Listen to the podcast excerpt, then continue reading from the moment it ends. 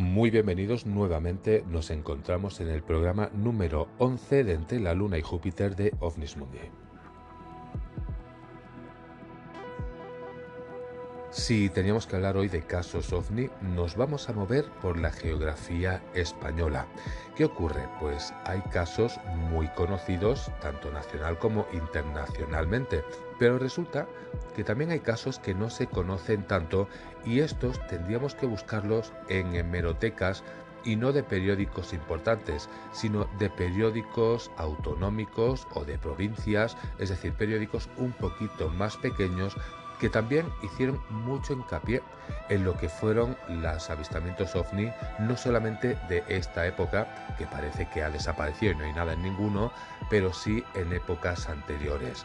Con todo esto, pues vamos a hacer un repaso a observaciones que se dieron en Galicia y en Almería.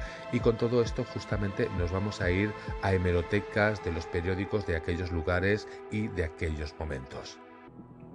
Así que, pues como ya os he comentado, si hoy tenemos que hablar de casos ovni, hablamos de casos de nuestro país, de España.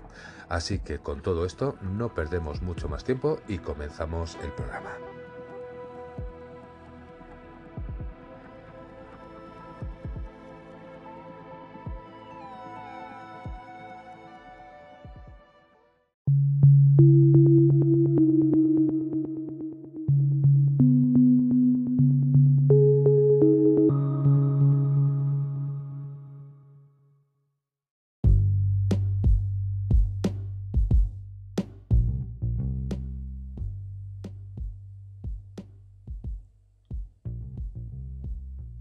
Cuando comenzamos a hablar de casos ovni en nuestro país, en España, estos se reparten a lo largo de toda la geografía.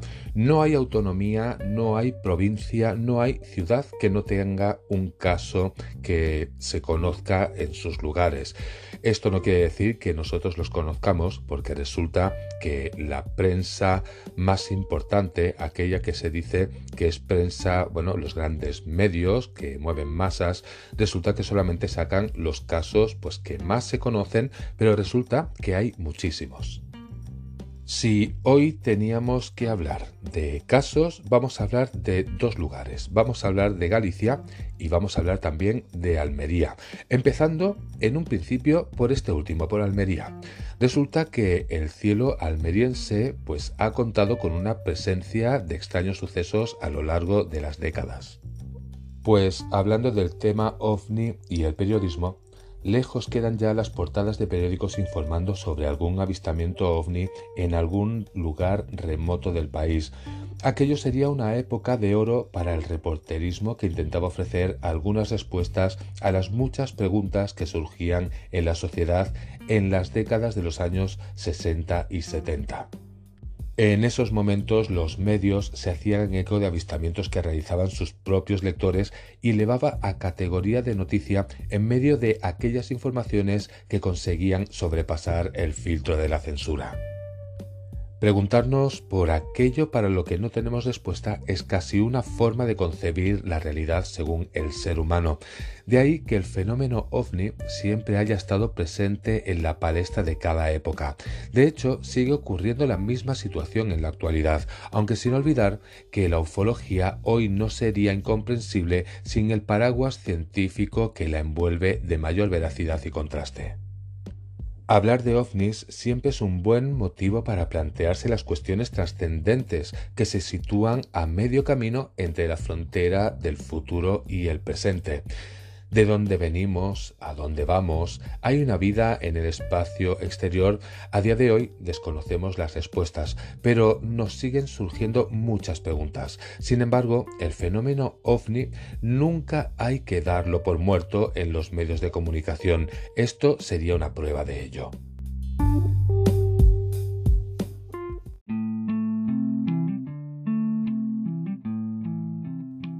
¿Cuáles son los ejemplos de casos ovni que se han dado en nuestro país? Bien, pues el cielo de Almería sería también un ejemplo y protagonista en lo relacionado con el extraño fenómeno de los objetos voladores no identificados. Bien, pues para conocer los casos más llamativos, en este caso nos vamos a ir a la hemeroteca de la voz de Almería.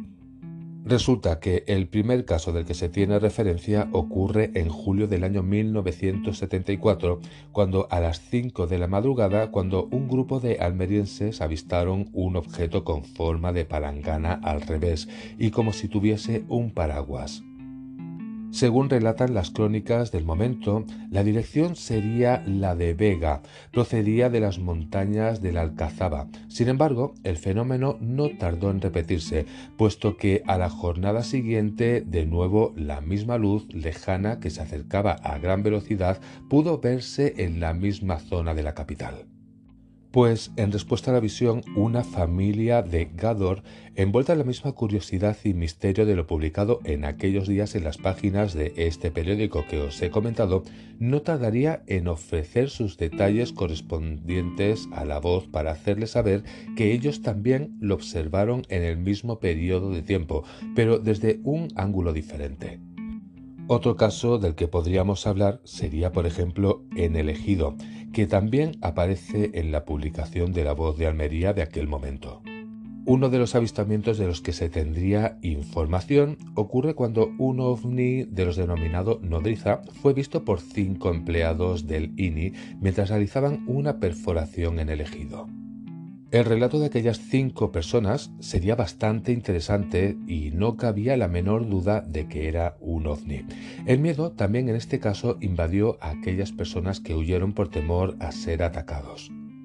Pues sin salir de elegido, en la misma hemeroteca encontramos otro caso del 20 de julio del año 1980, cuando alguien llamó la atención a muchos vecinos del municipio que vieron aparecer por sorpresa una extraña luz que moviéndose muy despacio avanzó en dirección este-oeste sobre los montes cercanos y cambiaba de forma y tamaño conforme pasaba el tiempo.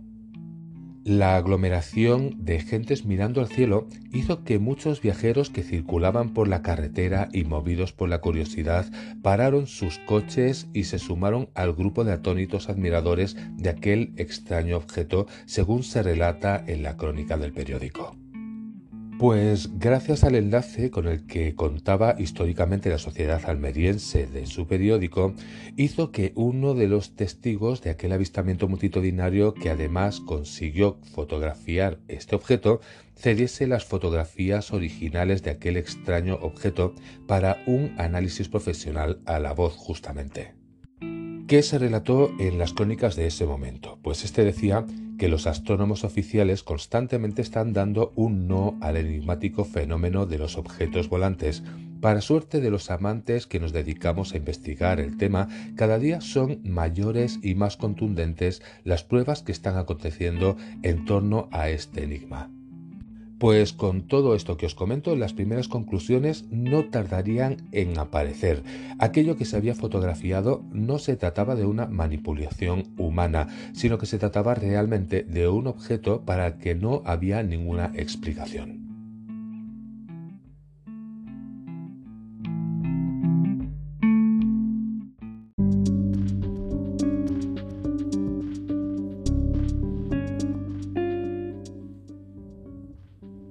Esto que os acabo de comentar de Almería sería uno de los ejemplos de casos de hemeroteca y periodismo pues de épocas pasadas. Pero ¿qué ocurre? Que si hacemos un repaso a todo lo que es hemerotecas de otros periódicos de las mismas épocas, podríamos encontrar casos que no conoceríamos. Podríamos irnos tanto a Cataluña, a Madrid, al País Vasco, a Andalucía, a Galicia, como os he comentado, a Extremadura. Podríamos pasar por todas las autonomías, por todas las provincias. Incluso os diría que si se miran en periódicos más pequeñitos de ciudades o de poblaciones, también se podrían encontrar casos que no salen en ningún lugar. Pero bueno, en este caso vamos a hemerotecas de periódicos no tan grandes como los que son los nacionales, pero algo más pequeños que nos traen más información al final que los grandes, o por lo menos eso es lo que parece. Bien, pues vamos a los siguientes casos.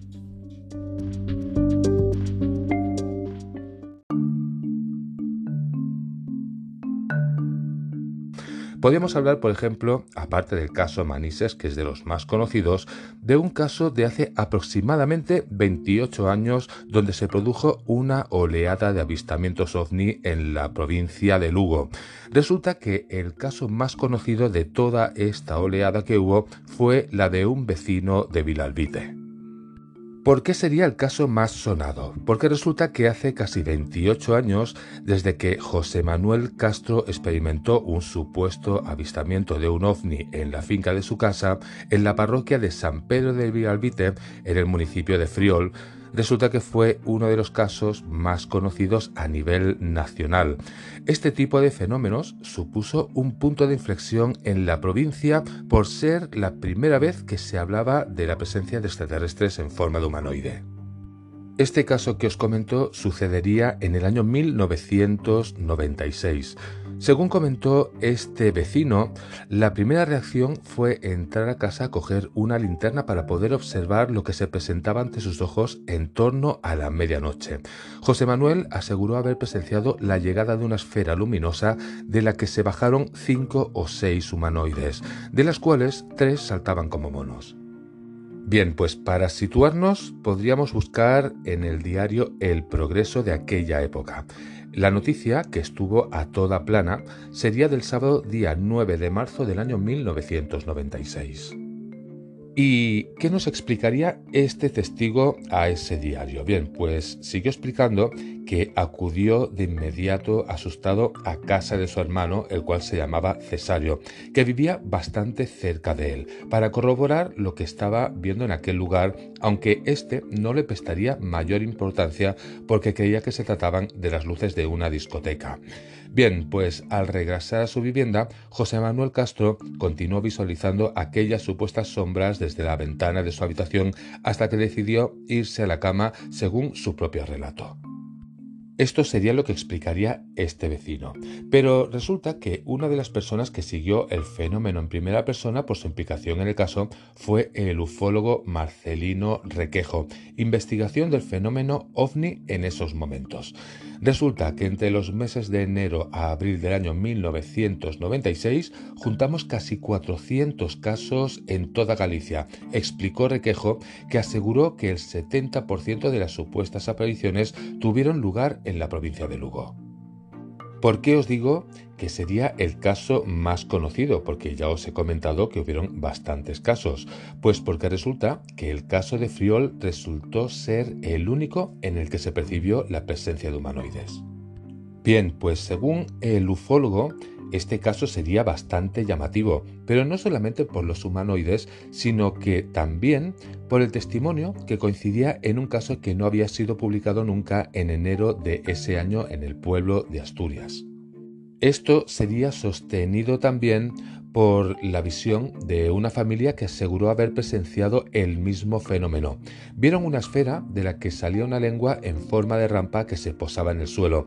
Relató Requejo que considera este último testimonio una prueba irrefutable de su veracidad. Si nos vamos al artículo de esa época, el ufólogo afirma que la verdad está en uno mismo y que el 90% de las personas que acuden a él para contarles sus experiencias se encuentran con algún caso idéntico o similar. ¿Qué dijo Requejo en ese momento? Bien, pues lo que dijo que el fenómeno ovni es algo inexplicable a nuestro entendimiento y que no hay forma segura de demostrar algo que se escapa a los razonamientos científicos.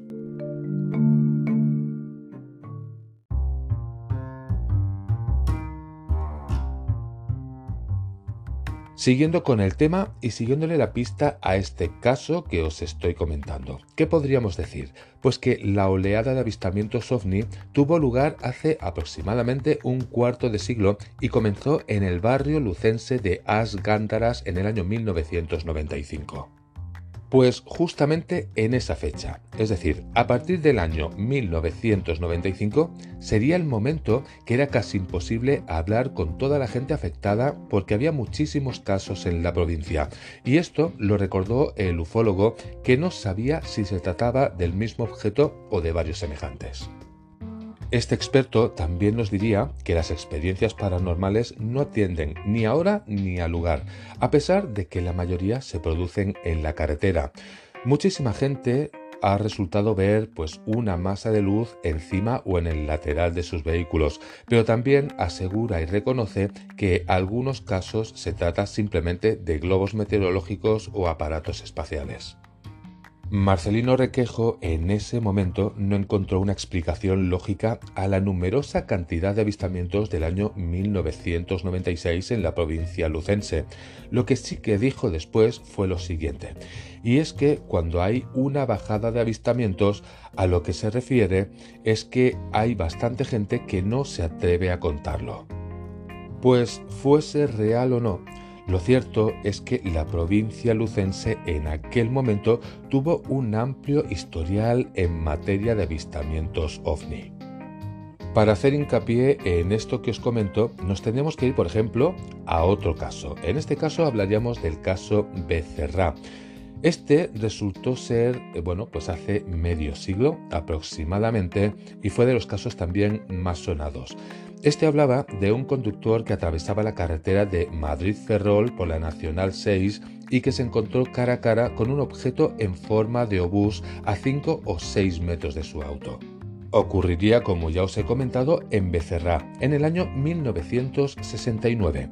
Días después del suceso, el testigo envió una carta a un coronel que, en el cual pues, describía lo visto como una nave espacial tripulada. En ella relataba además cómo perdió la vista al objeto cuando terminó de aparcar el vehículo pues sobre este caso se abriría una investigación y posteriormente quedaría archivado. ¿Qué se alegaría en este escrito o en este archivo? Pues se diría que el ejército del aire alegaría que el fenómeno observado por el conductor sugería una ilusión óptica originada por el reflejo del sol en una roca granítica cosa que es realmente extraño, porque resulta que el informe del Mando Operativo Aéreo contaba con un grave error, y es que en toda la zona no hay ni una sola piedra granítica, como se aseguró y como dijo el presidente del colectivo del patrimonio de Ancares, Xavier Moure. ¿Cuáles serían las especulaciones en este caso? Bien, pues en este caso en concreto, según Marcelino Requejo, fue el único expediente en el que se recoge la posibilidad de que lo que dice el testigo pudo ser exactamente así. Este ufólogo acabaría realizando una investigación del suceso, en la cual acabaría discrepando con la versión del ejército. Resulta que el ejército habla de un reflejo de luz del sol, pero en el momento del avistamiento, con el sol puesto, el día estaba completamente nublado y era bastante difícil que se produjese ese reflejo que comentaban.